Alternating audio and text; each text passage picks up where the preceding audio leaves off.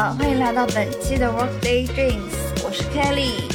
大家好，我是阿 K。因为前两周、前三周我们都有嘉宾过来聊关于他们主页上面的一些问题嘛，所以说这次我们打算跟大家 update 一下最近的一些心情和动态。所以呢，我今天下午摸鱼的时候，就暗搓搓的在我们的线下听友群里发了一波征集，就是想知道大家的生活里有那些。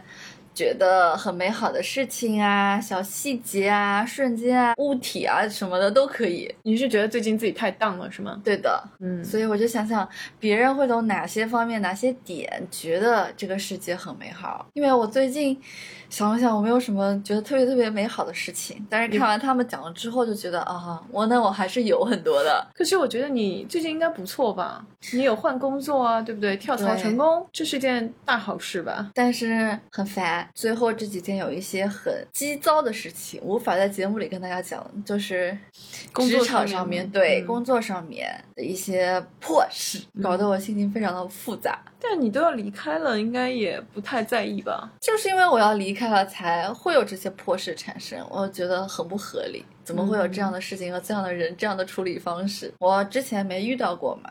你说好隐晦啊，无法体会你的心情。我是比较当，因为我从上周开始就辞职了，呃，现在是一个无业游民的状态。现在是无业游民第二周，哇，现在超爽，好吧？没有超爽，哦，就是我蛮没有安全感的。我觉得主要原因还是你之前那个公司，他也做了一些过分的事情，所以你也要去解决。是，所以这样一看的话，是不是你心情会好很多？还行，我至少没损失钱，我损失的是情绪，还是我不仅损失了情绪，还损失了金钱。嗯，我现在又呃每天就是把自己的活动安排非常多，不仅仅是玩乐啊，就是我每天上午要做的事情，下午要做的事情，包括我现在都早起了，八点钟起来啊，可能也不是那么早啊，对，八点钟早吗？对，可能对大家来说也不是很早，逼着自己是早点起来，能。早点起来就早点起来，因为我觉得时间非常的不能耗下去，所以我现在也在积极的调整。哪怕我起来就是去健个身或者怎么样，我会把一天的时间安排的比较满，然后重新开始弄我的简历，就既往的事情我就处理一个后续吧。然后我接下来最重要的事情不是休假，不是去调节心情，而是我对立刻去进行下一段工作。哎，说到这里有没有合适的 工作？大家也可以。觉得我去合适的之类的，也可以给我推荐。我的妈呀，我怎么没有想到这个渠道？Anyways，嗯，但是呃，我就会发现，像你今天提出来说，我们聊一下最近生活当中的小美好嘛，嗯，所以我会看生活当中比较美好的一些小的细节，然后不停的刺激自己，让自己觉得生活没有那么糟糕。还是可以继续下去，眼前的困难只是眼前的，一定要坚持咬着牙下去，然后看到美好的小的东西、小的细节。像我这两周啊无业游民的状态嘛，然后呢，我身边的朋友就很担心我的情绪和状况，有一些会帮我推一些工作啊。然后有一些会请我吃吃饭什么的，不过这样的朋友多来一点好了。这些是我觉得一个小的美好吧。可能还有一部分原因是我本来八月底或者九月初想把年假清掉，出一趟远门。青岛啊，或者新疆之类，但正好这个疫情又砰的一下掉下来了，就这个计划就被打乱了。所以我拿这几天的时间去医院做检查了，就比较全面的，对于女生的那种，然后也查出来一点点不是很好的地方，然后整个人又不开心了。身体问题其实蛮烦的，我觉得再往后面想的话，如果你身体上面没有出现状况，其实也是一件蛮好的事情。就是也是生活当中的小美好了，哇，我的标准好低啊！我现在的小美好真的是很低很低，所以我会觉得你说我们来聊一下我们最近荡的生活，我就想啊，这这个有必要聊吗？我真的觉得我真的荡到底了，可能这是我近三年来的最低潮的一段时间。我觉得你还好，你只要找到工作就会好很多。是我还有一点是我最近这个约会也凉了。就是这个人，他又离开上海了，但是他本身也不太好吧？对啊，不，不能说人家坏话，对着我们不是很合适。然后他又离开上海，我就很烦他，我不想跟他再有联系，我直接把他删掉了。可是。他是你一开始想要认真交往对象吗？在认真约会啦，交往不得约会约好了才能看能不能交往吗？哦，OK，所以你其实前面是有在看的这个心态，没有一竿子就否定掉。我觉得我们的聊天非常的隐晦，就这些东西都没办法说，我们不能在节目里说自己现在同事、领导以及前约会对象的坏话，对不对？这显得我们三观不正。我受够了，你讲，你讲。从头到现在为止，所有聊的这个工作的事情，然后跳槽的事情和这个约会对象的事情，没有一件大家听得懂的。就真的对不起大家，对不起大家。大家自己想象，自己想象，好吧？就那些比较恶劣的，但没有非常恶劣的情节，自行代入一下。然后之前上一周，Christy 不是找了我们两个人，问我们要不要去普陀山。接受一下神的指引，然后我去了。后来去拜了吗？嗯，我没有敢说我有什么什么样的愿望。我许的愿望就是那种希望我关心的人、关心我的人都可以健健康康、快快乐乐、平平安安，一切都会越来越好，这样的。哦，谢谢，收到收到。对，是可以，就是 给大家分享出来的愿望，没有说很实际的，因为我也挺害怕的。如果说我在这儿跟一个神仙说我想发财，我想要甜甜的恋爱什么的，那感觉我就会有个执念在了。也不是说不信，也不是说信，就是尊重他。我不想说我自己能够实现的事情寄托在这个神仙身上面。哇，你说这个，因为我最近嗯跟我的朋友聊天嘛，然后他说他有在研究。能量场的东西，然后包括说我们在网上面会看到有一些 KOL，他们是会卖那种水晶石嘛，各种什么紫水晶啊，然后粉水晶之类的，都有相应的能量的作用。然后当时我就跟他讨论这件事情，我觉得哇塞，既然我身边也有这样的朋友。因为我自己像你们说去普陀山去拜佛啊什么，我一个方面是确实是不感兴趣了，确实不感兴趣。当然我也是谢过了 Christy，但主要其实我我内心是对这些拜佛啊神呐这些东西我都是比较一般的，就我不能说我我不敬他，我我只能说一般，所以。我会觉得这些事情，呃，我不太会去做。然后呢，我就跟我这个朋友讨论这个。但是我发现，像他说的关于能量的这方面的问题，好像是有点心理作用的。这是我的一个理解啊，就大家大可不必就是认真。我是一个唯物主义者，就我不会相信神明啊，不会相信任何关于这些魔。鬼啊，什么神啊，是这些东西，我都是不信的。然后与此同时呢，我自己日常生活当中的行为也不会去做这些东西。当然，如果我朋友去做的话，我是 respect salute。我最近发现了那些石头的那些能量的东西，我觉得有一点是我比较在意的，是我发现，就是比如说你买了这个水晶之后，你就会心里面有一个寄托，就好像这个东西它确实可以对你自己的主观可以起到一点点的心理作用。然后这个心理作用呢，就会化为强大的一些动力，去让你在行动上面做一些东西。所以，我们说什么唯心主义、唯物主义，一定是唯物主义好吗？其实并不一定。就是唯心主义在某种世界观的程度上面，你也会去理解，把它作为一个。像是它可以 work 的一个东西，就是它仅仅对你自己的精神和你自己的思想起作用，但是这就够了。那所以我就开始觉得，所谓的信仰、所谓的神明这些，也许是可以起到一定作用的。我突然就想到，我们之前了解过、学习过王阳明他的理论——心即理，是。就是自己先修心，然后自然而然就能理解这些道理呀，或者悟出一些什么。只要是对我觉得是对脑子和对你的想法、你的思想产生一定作用的东西，它就是有用的。虽然它看不见也摸不着，但是它可以让你在行动上面具有更多的动力，或者指引你去做一些事情。哎，我的天，我们节目啥时候能请个玄学大师？那你们聊吧。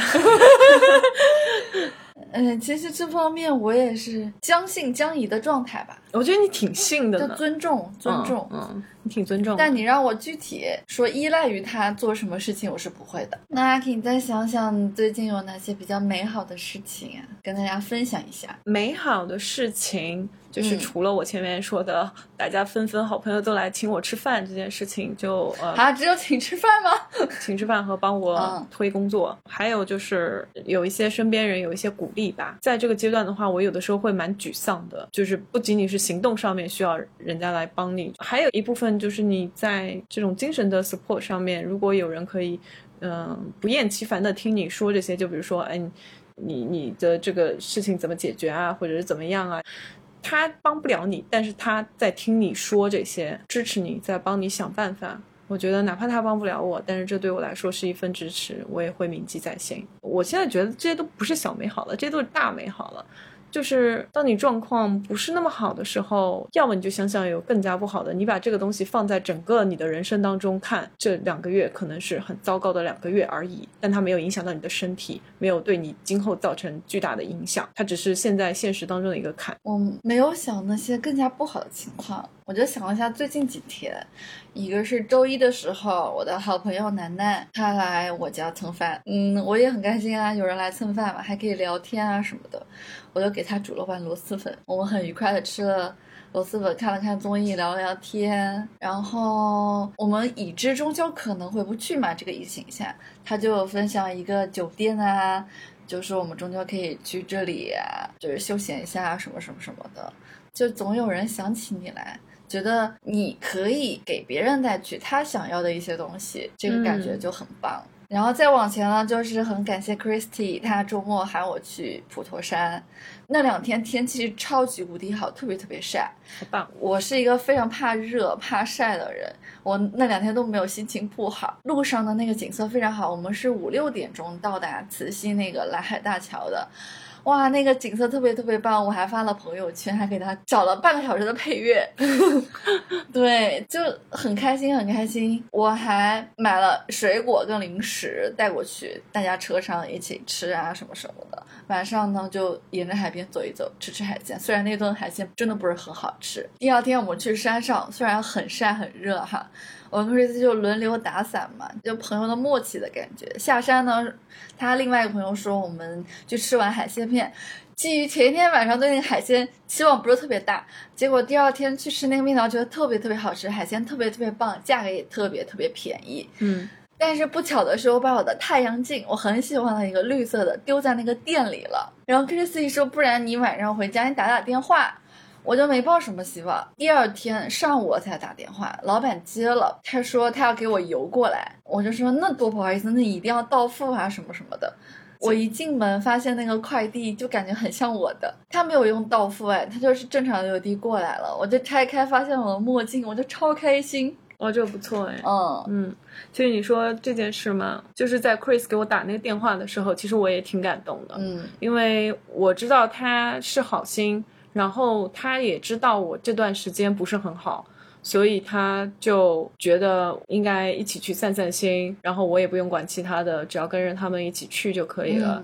然后而且是去所谓去拜拜佛、去转转运之类的，我觉得他的出发点非常非常好。所以他给我打那个电话的时候，我就突然被戳到了。我觉得哇塞，就是朋友把你记挂在心里，他知道你最近这段时间可能不是很好。那说到这个浦东美术馆这个事情吧，就是算是整个八月的一个 highlight 了。我因为这个浦东美术馆，大家也知道它是今年刚刚开放的，没有多久。然后也是因为它的这个整个的格调，所以它一开始展出的这三个展，一个是光 The Light，然后这个是跟 Tate Modern Museum 一起合作的。第二个展览是就是蔡国强的嘛。就是大家都知道蔡国强是一个烟花呃实验艺术家，嗯，第三个是一个叫胡安的，他是一个西班牙的画家。这三个展的画都是大师级别的，所以非常值得一看。而且现在的票价非常的便宜，而且我现在无业游民嘛，工作日比较便宜。对对，但我去还有一个契机是这个美术馆，它是我的某一任 X 建造的，嗯，就是我某一任 X 是一个建造设计师，不是设计师，工程师吧？工程师，对。完了，我连人家干嘛的都不知道。重新说，再给你一次机会。就是某一任 X，他是他的一个建造工程师。呃，我看他其实有发了好多次的广告吧，算是。然后我一直没有去看。然后我也是确实对这几个展览比较感兴趣，我就去了。高潮来了，就是 Tate Modern Museum。我之前有一次是跟崔叔一起去的，嗯，就是我们那个时候在伦敦，我记得很清楚，因为那天是崔叔的生日。然后我跟崔叔就说我们一起去那个美术馆看一看。然后我们还坐了轮渡，然后到了另外一边。进去之后就在里面看展览。然后我突然之间发现里面这里面有一个小故事，这仅仅是对我个人有意义的。然后我那段时间刚刚结束了第一段恋，就是啊那个工程师，对我跟那个工程师恋爱了五年。呃，分手了之后，我想说出去散散心，所以我一个人去欧洲玩。然后当时崔叔过生日，我就约他一起去伦敦见面。然后我们俩就一起去逛美术馆。啊，是这么样一个情况。当时呢，我也是比较算身心俱疲吧，工作上面也有点变动，也算是一个小低谷吧。就在那个美术馆里面看到了有一个房间是我最喜欢的那个日本摄影大师森山大道的作品，然后那些作品都是黑白的。然后我在里面的时候就连连感叹，但是崔叔毫无感想，就是因为 对，因为不是他喜欢的喜欢的作品。然后因为他对摄影作品一般嘛，他其实还是更多注重古典。音乐什么的吧，对，嗯，然后当时我就很激动嘛，我激动都快要哭出来那种，然后我就跟崔叔说，我说我下次一定要找喜欢的人跟我一起看这个森山大道的作品，然后崔叔说好的好的酷，然后那天就过去了，后面我回来了，回来了差不多有一个月的时间，然后我认识了我的 X，有一天我跟这个男生一起去参加一个音乐会吧，那天是突然下雨了，我们被堵在了那个美术馆的门口。然后我们想说，要等雨停的话，也是一段时间，我们不如就进去看一下，反正门票也很便宜，就在上海，我们就进到了一家美术馆。然后那个美术馆，没想到正在展出森山大道的作品，然后整个房间全是森山大道，而且是彩色的。而我那段时间是刚刚跟这个男生约会，我帮他起了个外号叫 Rainbow，就拍了几张照片嘛，我当时还放了那个对比图，就是。我在 Tate Modern Museum 的那个展馆里面，面前有一排黑白色的森山大道的摄影作品，和这个男生站在上海的某个美术馆里面，面前一排彩色的森山大道的作品，就我觉得是很注定的，你知道吗？而且那天是我们认识差不多四个月的时间，正好，我就觉得这件事情蛮奇妙的。巧的是，我在这次的逛这个 The Light 这个展览的时候，看到了之前在 Tate Modern Museum 里面展出的作品。然后我现在在这边看到了这个作品，又是同样的心境，又是工作和恋爱都是一个不太好的状态的情况下面，我当时一下就被击中了。我觉得这个展览也许对别人来说，可能就是。匆匆一看，也许他在我心里是有点意义的。第二个展览就是蔡国强的，真的是超级超级震撼。我之前有看过他的一个纪录片，嗯，就是叫《Sky Ladder》，他的一幅作品啊，当时是为了纪念他的 grandma 在那个泉州他做的这个户外的一个实验作品。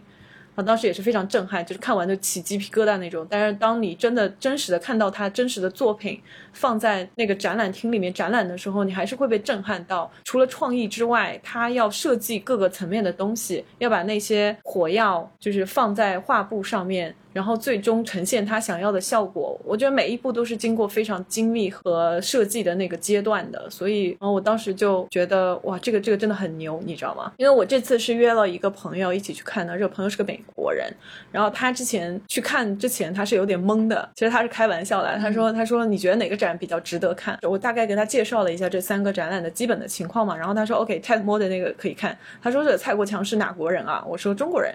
他说：“哦，那可以跳过吧。”我说：“No way！就是这个展览是一定一定不能错过的。就是你不知道他是谁，但是当你看完他的作品之后，你绝对会被震撼到。后来他也觉得这个是他最喜欢的一个展览。嗯，然后第三个展览的话是呃 Joanne 的一个绘画展。我个人对他不是很了解，我只知道他是跟毕加索同时期的一个画家，然后 reputation 也差不多，就是也风评很好。我只能看懂一点，就是他有自己的符号，就你会发现。他所有的画当中都有一点规律，就比如说他会画一个米字，然后那个米字其实就是星星的意思，什么女人啊、星星啊、夜晚啊这种，你慢慢的会在他的这些东西当中发现他是有他自己的符号密码在的，就这是他自己构建出来的一个世界。然后下面还有一个小的展区，呃，Ophelia，然后他是莎士比亚的哈姆雷特这个人物，就是这幅画其实它有两个故事你可以发掘，一个是这个人物在这个哈姆雷特里面本身他的一个故事，就是这个 Ophelia。这个人物的故事，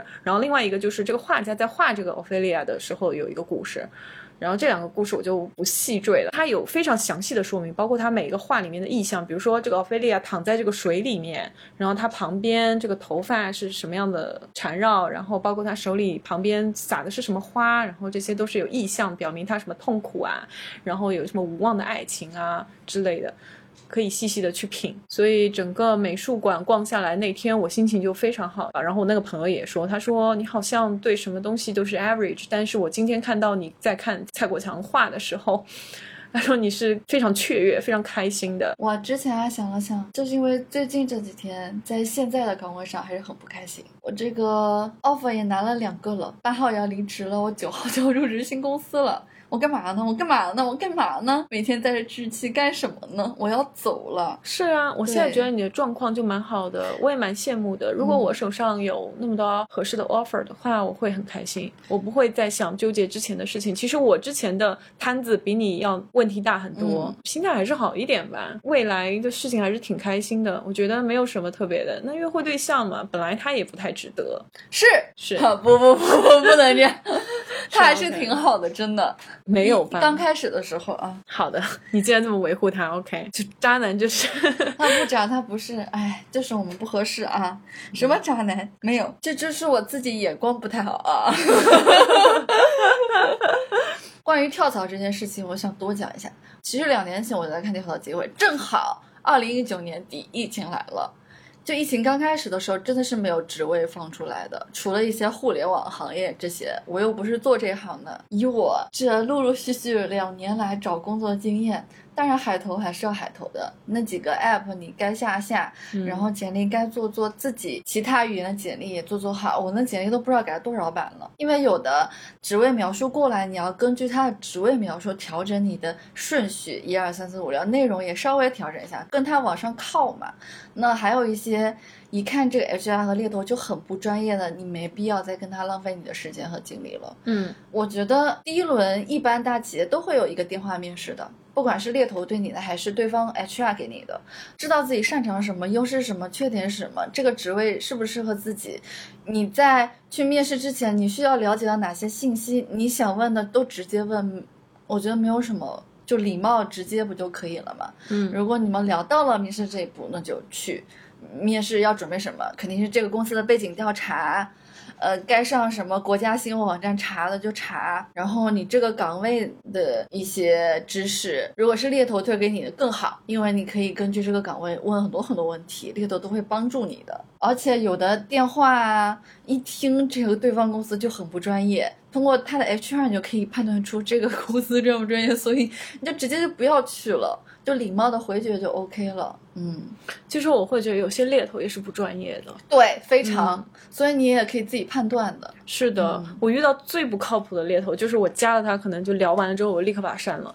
就是那个岗位嘛，他是说要三十到三十五周岁之间，然后这个能理解对吧？因为他看了我的简历嘛，他就说，哎，其实你没有到三十岁哦。然后我说，再过几个月之后我就三十岁了。然后我说这个应该不是什么问题吧。然后如果你是担心说对方公司是要经验更加丰富的，是这个意思的话，那我可以告诉你，就是在我这个垂直领域做，比如说六七年的，其实是比较少的。就告诉对方，其实是我的经验是够的。他就以这个为由就说，呃，是真的不行。我之前有给他们推过，就是三十岁以下的人，他们都不要，就直接不要。然后但是我也没有办法，我是觉得这个很不符合。逻辑，我觉得这种猎头就是非常非常的狗血。猎头和 HR 都是有 KPI 的，电话联系啊，简历拿到手审核啊，然后到你到公司面试，这每一步可能跟他们业绩都挂钩。他不一定是觉得你适合这个职位才拼命上去面试的，嗯，你一定要有自己的判断，嗯啊，这是我的血泪史。有的猎头非常非常负责，你完全能感觉出来的，完全不一样的。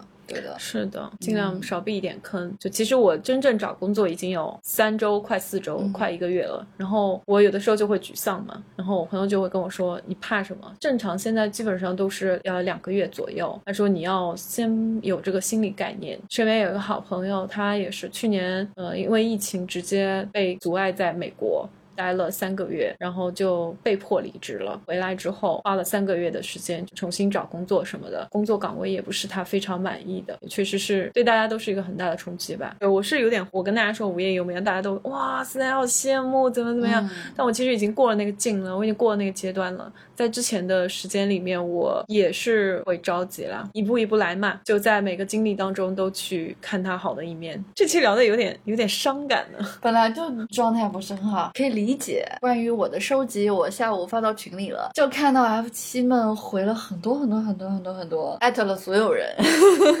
我们说想要征集一波大家生活里美好的事情，就任何你觉得美好的事情都可以。对对，现在上小美好。比如说今天吃到好吃的了，在大马路上看到心中的帅哥了。有一个人他立马秒回了我，他说：“难道在路上看到美女那不算吗？” 我就美女无语。还有吗？有的 F 七他就说打游戏十连出 SSR。实话说，我不知道他说这句话是什么意思，但我觉得他应该是玩游戏出的什么东西啊。SSR 就是我不知道我的解释对不对，就我也很浅薄啊。就我之前玩游戏玩那个网易出的一款叫什么阴阳师。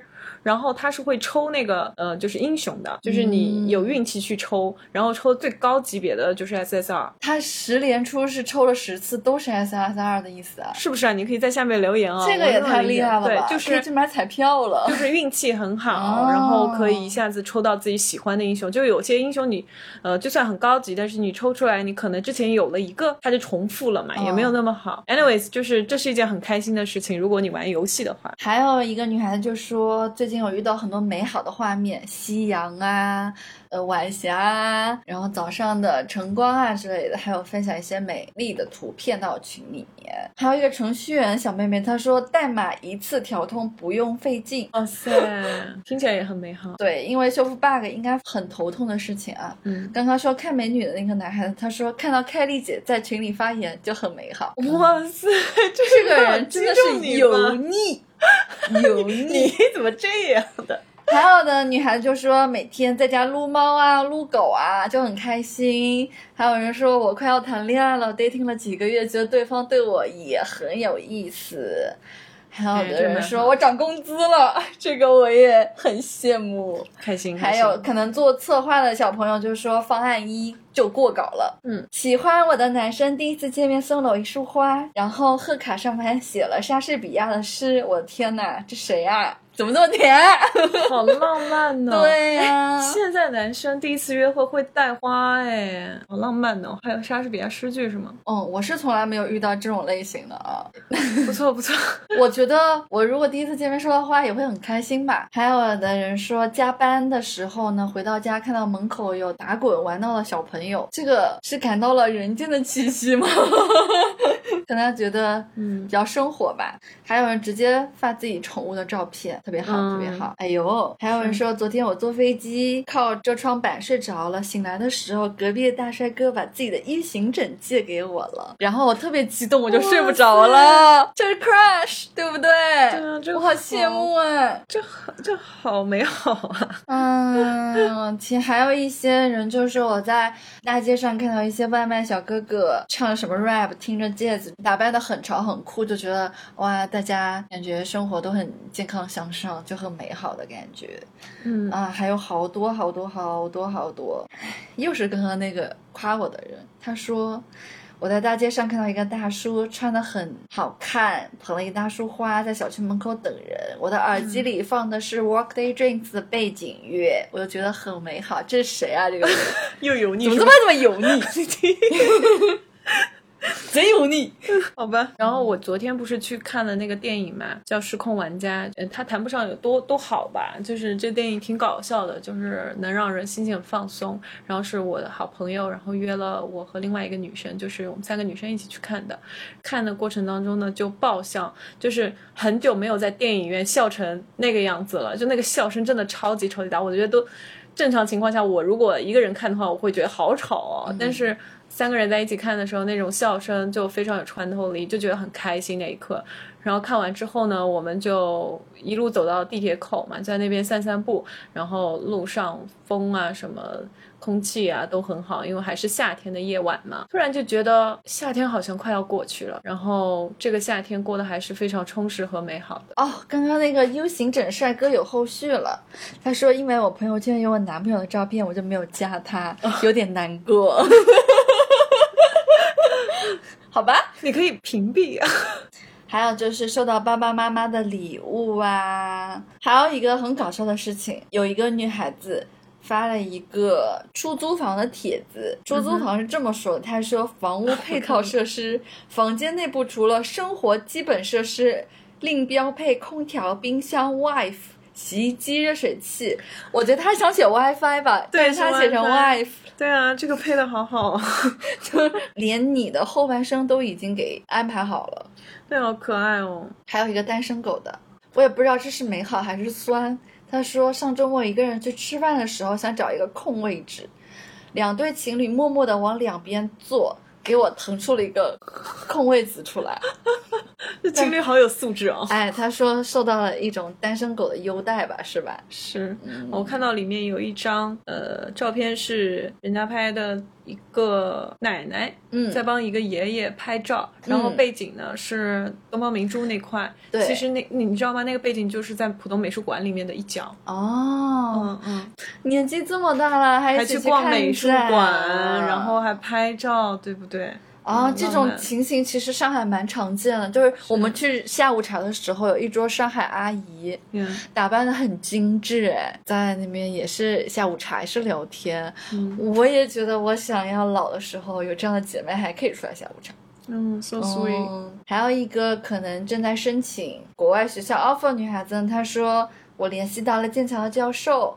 说我想要翻译他的书，结果被同意了，他又很开心，然后而且他还拿了另外两个学校的 offer，恭喜恭喜恭喜！嗯，还有一个女孩子她私信我，就是有一段时间我做了一段不正经的声音直播，她是我的忠实粉丝之一，因为那时候她在准备雅思，准备出国念书，她学的是建筑工程类的，她的梦想学校在芬兰，嗯，然后她八月底去了，这个八月底吗？对，她就分享了美好的照片给我。啊，我就觉得很开心，嗯，陪他度过了一段很艰难的时间。不过那段时间也是我失恋，他也陪我度过了一段很艰难的时间。你看这种连接就很美好啊。对，然后我跟他说好好学习。哎呀，刚刚那个 U 型枕帅哥有男朋友的女孩子，她又有后续了。我 我发我发现你再往下看看，你你可能要再加上这个后续。他说有一次呢，我坐高铁被旁边一个大叔给叫醒了，嗯，就。非得把他的外套给我盖着，他说他拒绝，但是对方还不高兴，就一定要让他盖，觉得他冷。好吧，好吧，对，有可能这个大叔就是觉得他像自己的孩子之类的。这个属于美好嘛？他说上周末我去补牙呢，但是挂错号了，挂成拔牙的了，差一点的医生就顺便把我的智齿给拔掉了，还好他保住了他的智齿，也许这个智齿可能是良好的智齿吧。然后他就觉得瞬间很开心。嗯，这谁呀？他说：“我觉得我生活中美好的事情竟然一件都没有，这谁这么悲惨？找一找吧，找一找吧。你看阿 K 都有，你肯定有的。对的呀。还有人说喜欢的男孩子约我见面了，就很开心。嗯，哎呦，我也想有喜欢的男孩子约我见面。”还有就是说自己的身材变得更 fit，收到了朋友们的称赞呐，嗯，或者是我今天拍到了好看的照片，我就很开心。还有一个男孩子，哇哦，他还展示了他的美甲，一个男生做的粉红色的。啊，是有这么可爱吗？他说他和喜欢女孩子一起去吃海底捞，然后一起去做美甲了。他说这是我人生中第一次做美甲，好可爱哦，这个男生。我感觉看来看去，这个男生是我们的听众是吗？对，我觉得看来看去我有点酸，你可酸了，你现在有点。嗯，还有一个。嗯，女孩子她说，之前我在香港念书的时候，有一天出去突然下暴雨了，我忘记带伞，我就一路小跑到地铁站。她跑到地铁站的时候，才发现她同行一个男生一直拿着伞跟她一起跑。哦，这是美好吗？这是非常的浪漫吧？好浪漫呢。没有后续，他就是讲了这么一个瞬间，但当时应该会很开心吧？是的呢。好吧，下面都是这个男生在展示他的美甲。好的，哎，我觉得听这些感觉是挺美好的呀。对，就感觉大家觉得美好的小地方是不一样的。你看，我们这录节目应该先放这些，放完这些之后，我可能就没有那么 down 了。还有人说用家里好看的杯子给自己调酒啊，这种。然后下面就歪题了，歪到广州有哪些好吃的，然后家装的话找谁？哎，对，豆豆一直穿插在其中，每个话题他都接得上。而且我觉得豆豆是我们的锦鲤，哎，你们倒是，是你们倒是对豆豆感兴趣的，倒是加他呀。他每天都在说没有小红点，没有小红点，就是没有女生加他。对呀，大家在上海的，然后不在上海也可以啦，就是找豆豆交流交流，对吧？毕竟他现在是开始做自己的自媒体，做博主了，所以呃，不管你是来来自哪里的，都投去一点关注嘛，在各大平台上面可以找到豆豆啊。大写的 B B I L L Y Billy 豆，大家可以去找一找啊。希望豆豆通讯录有很多个红点，嗯。而且我突然就觉得我们的这个听友群其实非常活跃的，是的。就我每次在里面泡一个话题呀，后面就跟着几百条，有点夸张，一百条肯定是有的。就大家发表自己的观点啊，分享一些事情啊。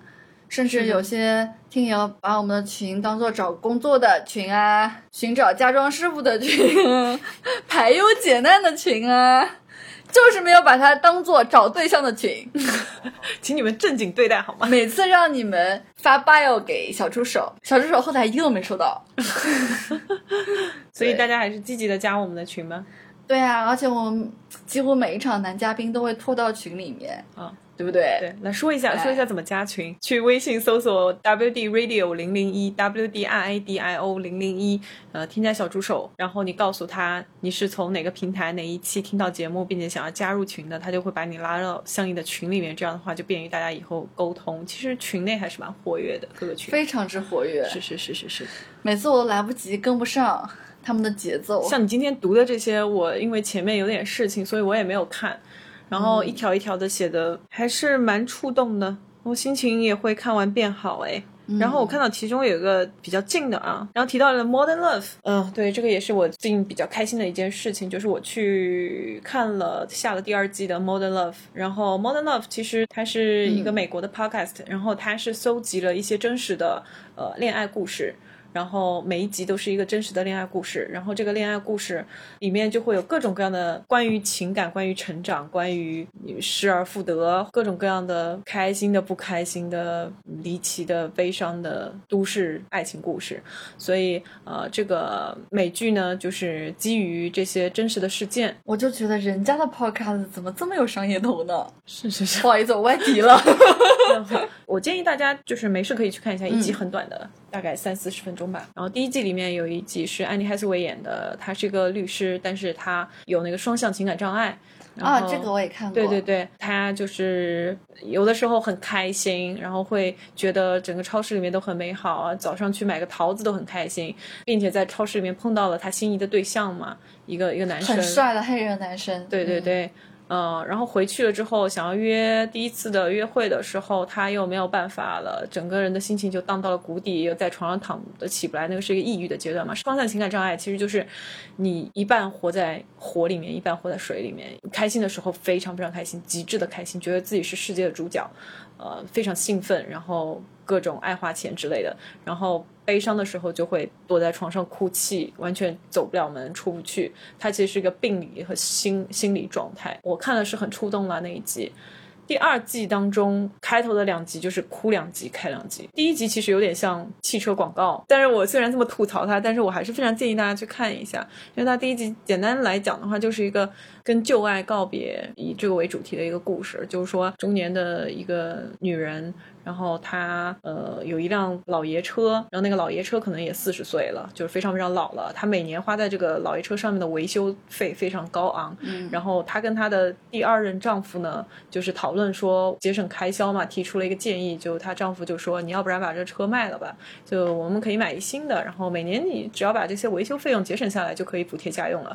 OK，然后她就决定就是非常不情愿的决定要把这个车卖掉。其实呢，一开始我们会想，哎，这这个事情。应该是一个蛮正常的事情，就是为什么老要这辆车？是因为它外表酷吗？但后来发现其实不是，因为这辆车子是她跟她的第一任老公认识了之后决定在一起生活买的第一台车，然后那台车整个见证了他们谈恋爱到结婚到后来生小孩家里养宠物，都是在那个车见证了整个的算是这段婚姻关系。第一任老公是因为癌症去世了，嗯，然后这辆车也是。呃，承担了，比如说经常带他去化疗啊，陪着他们全家走过了那段艰难的时光。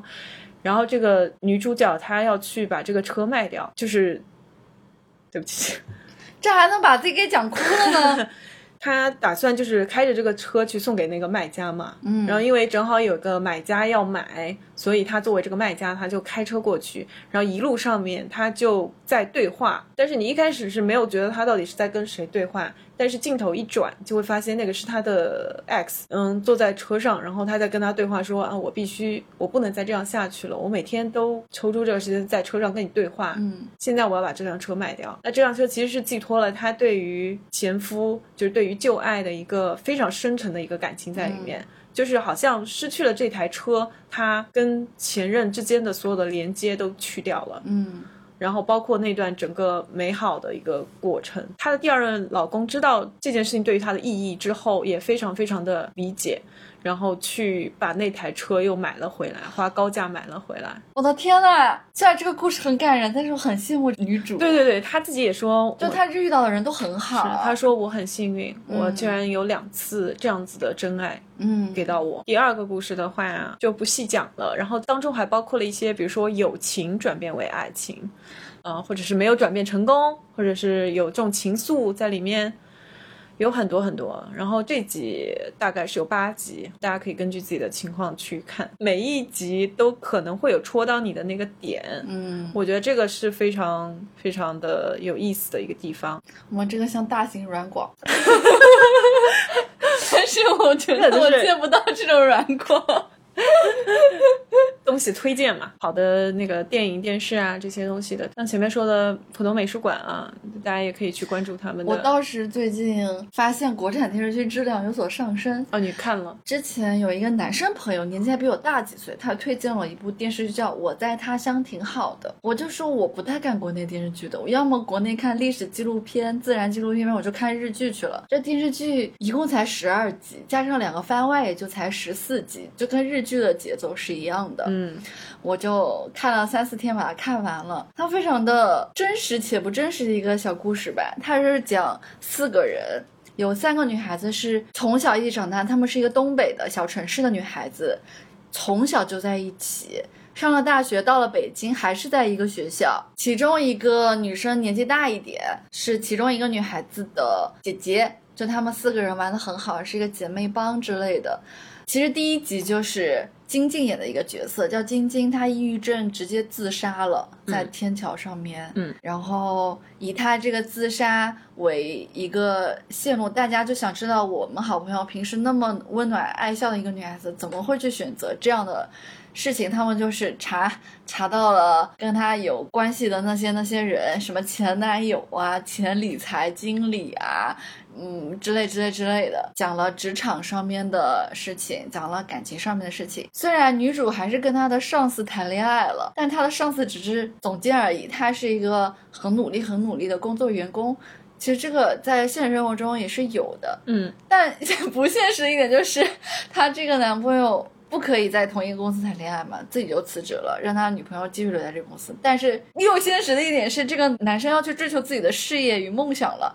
就是不留在北京了，嗯，就他们开始异地了，但是他们还是异地恋啊什么什么的，就非常非常感同身受的一部剧吧，就跟我之前看的观点电视剧完全不一样，嗯，特别推荐大家去看，还是有点戳人的，嗯，对，就是讲了在北京飘着。东西在，不知道是不是这部剧，因为我之前在听朋友讲，也是讲到了一部剧，说。呃，感觉这个国产剧好像没有那么的糟糕，就是感觉是有点真实的，又不让你觉得特别煽情。就是因为有一些有一些剧的话，它会表现的好像你年轻人在大城市里面生活非常非常的不好，就制造了这些焦虑。没有，但是呃，对这部剧的话，它可能会相对来说好一点。嗯，里面台词它有重复出过好几次，就是说。北京这座城市其实是很包容的，嗯，但凡你多努力努力一点，你是可以在这座城市里生存下去的。就原话我记不住了。你是可以收获财富与名利，你是可以收获一些小小的幸福，就通过自己的努力养活自己，问题是不大的。就大概是这个意思吧。我听了也挺触动的。就我是沪漂，养活自己是问题不是很大。对，是是是是。对，可能我们国家也是物质极大丰富了吧，大家开始有一些细小的精神追求，所以影视作品也会贴合一下这些方面。就是编剧终于开始工作了。哎，编剧怎么说呢？我之前喜欢看《圆桌派》，嗯，一起来看流星雨的那个编剧叫汪海林，一个长头发的、比较犀利的编剧，他在国内很有名。他不是写不出来好的作品。他说：“我为什么要写一期来看流星雨？就是因为大家会为他买单。他还是选择赚钱，以商业为导向。嗯。”其实他们编剧是可以写出来很多好的作品的，但是这个好的作品不一定卖座，所以他就没有问世。于正也是这样的一个编剧和导演，了解。吴京也是这样的导演，他们就是选择市场导向，也没有什么对错吧？对，就是作为观众来说的话，大家也有自己的判断。有些人像像像我，你你 可能赚不到我的钱，对。但是他想赚钱的那一大部分的钱，他是可以赚到的。我觉得我觉得挺好的，respect，salute。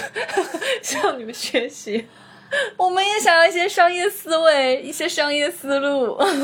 那个 金主爸爸，金主可以考虑，嗯，跟我们合作。我们不是那么商业想的，说实话，我们还是会，呃，比如说试用，或者是自己掏钱去买了来试吃之类的，就是会觉得 OK 的话，会给大家做一个推广。主要是接的少嘛，就会认真对待。这是真的，真的。金主爸爸怎么找到我们呢？我们有自己的官方微博，叫 Workday Drinks 二零二零。密码找回了，官方微博可以使用了。金主爸爸呀，或者是我们的听友都可以在官方微博上私信我们，或者你可以直接在那个平台后台私信是可以看见，给我们留言，就有很多渠道都可以联系到我们的嘛。是是是，对吧？对吧？都可以，都可以啊。我们完全公开，公开透明。其实我们刚刚讲了很多美好的事情嘛，大家也可以把自己最近比较美好或者以前比较美好的事情评论给我们，留言给我们，或或者把我们这期节目转发你的朋友圈，收集一下你朋友圈美好的小瞬间也是可以的。是的呢，而且我觉得这种情绪会感染，你能感受到那些他们描绘出来的画面。嗯，我觉得这个就是真的很强，就是你能感同身受到别人的感受。你看我们前半部分就很 down 是吗？后半部分对不起大家，好多了，好多了，对不起大家，嗯。希望大家听完前半部分，积极的点到后半部分。也是啊，也是啊。希望大家听完这一期节目，也会觉得啊，生活还是挺美好的，可以开心，还是能感受到很温暖的事情的。对，而且太多的沉溺悲伤或者是什么不好的事情没有必要。嗯，眼下你要想你的 solution 是什么，你先把它做好就可以了。是的呢，再追求一下金主爸爸。我们很努力的在做我们的节目。是是是，咱节目也不赚钱，是没赚到钱，但是收获了很多的对听众朋友们。然后大家有想要听的一些呃话题呀、话题内容和嘉宾算了吧，嘉宾不一定请得到，可以给我们留言，每条留言我们都会回复你的。谢谢大家的支持。我今天听到第二次有人跟我说，今天今天是 Nash 跟我说。哎呀，我已经是第几次点他了？你每期节目都点他，让大家很很 confuse 是吗？嗯，大家不要 confuse 他，他是有女朋友的，好吧？我们聊了一些关于法律方面的问题，因为我有一些法律上面的事情。然后呢，呃，他就跟我无意间说了一句话，他说：“所有的东西都是最好的安排，就是你当下你觉得不好的事情，也许对于你来说其实是一个很好的事情。Who knows？” 祸福相依，祸福相依。但我觉得帅哥说这句话应该功效更大一点。好，那今天的节目就到这里啦，感谢大家的收听。我们也会积极的调整我的心态，然后给大家带来更加有趣、更加开心、快乐的节目。希望大家听得愉快。我也是。好的，那今天节目就到这里啦，拜拜。